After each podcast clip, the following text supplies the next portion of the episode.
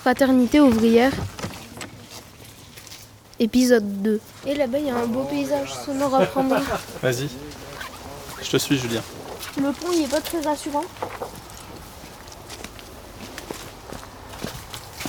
C'est ici, dans l'allée, quand on marche, on entend le bruit des feuilles.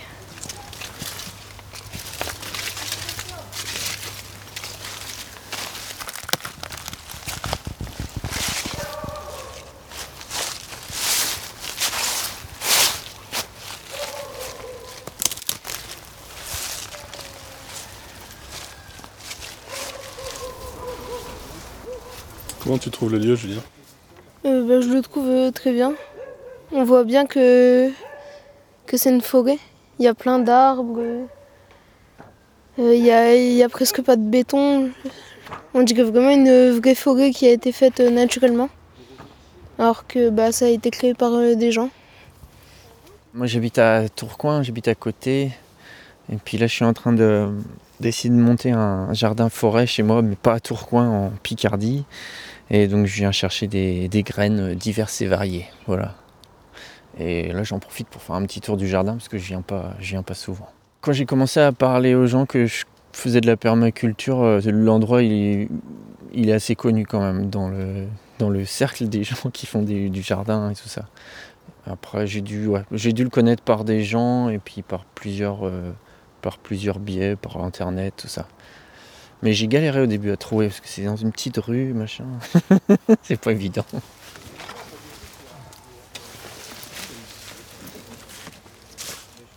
Qu'est-ce que c'est que ça ici? Je sais pas. Ça sent quoi? Il faut sentir. C'est un bon nez. Moi, j'ai un, j'ai un nez, je ne sens plus rien. On peut froisser, on peut froisser, euh, froisser les feuilles. C'est les trucs des oiseaux. C'est du poivre. Ah bon C'est un, poivrier du Sichuan. Et ce, ce poivrier, donc ce qui est poivré, poivré là-dedans, c'est simplement la petite écorce de la graine ici. Donc c'est un poivre un peu spécial. Donc quand vous enlevez les, quand, quand la graine sera mûre, l'écorce va commencer à tomber. Et quand l'écorce est séchée, est récoltée et séchée, on le met dans un moulin à poivre et on peut en faire du poivre avec. Bon, en gros, c'est ça. Donc, comme j'ai expliqué tantôt, il y a, Gilbert a 84 ans à l'heure actuelle. Donc, euh, quand il a commencé, il a 54 ans, je crois, il va vers 30 ans. Il était syndicaliste et alors ils avaient vu qu'ils ne savaient pas demander plus d'argent au patron. Donc, ils ont dit on va se débrouiller ensemble et essayer de trouver des idées pour mieux vivre. C'est-à-dire, par exemple, comment cultiver un raisin, comment cultiver des, euh, des groseilliers, comment cultiver, par exemple, euh, ici des euh, kiwis. Et quand on a des petits trucs ainsi, ça nous permet bon, d'avoir plus de rentrées à la maison.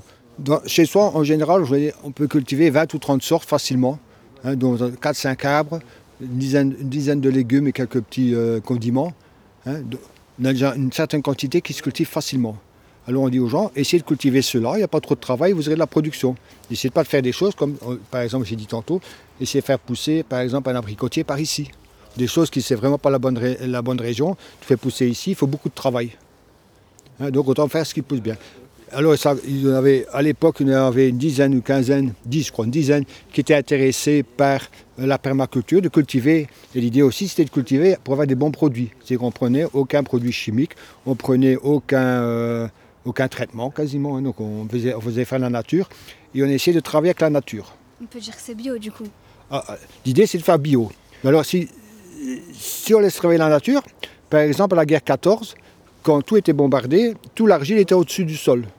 Si vous laissez travailler la nature, à ce moment-là, la première plante qui va pousser, c'est les coquelicots. C'est pour ça que le coquelicot, c'est l'emblème des, euh, poilus de, de 1914-18.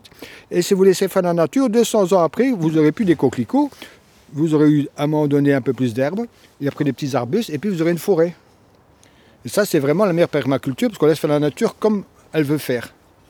Après 200 ans, on a un gros problème, c'est que nous, en tant qu'humains, on ne mange pas beaucoup de bois. Donc, ah, si on veut manger, il faudra quand même essayer de guider la nature dans le côté où on veut aller. Donc, pour moi, la permaculture, c'est d'arriver à cultiver comme les judokas.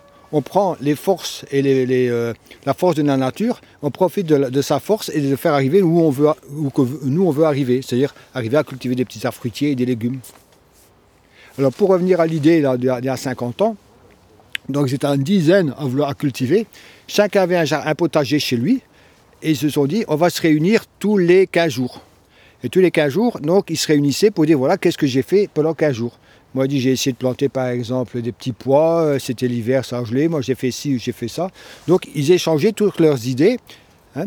et ça fait qu'en faisant ça pendant une année, après une année, chacun avait plus ou moins l'expérience de 10 personnes. Comme ils étaient à 10, ils disaient, moi, j'ai fait ça, moi, j'ai fait là.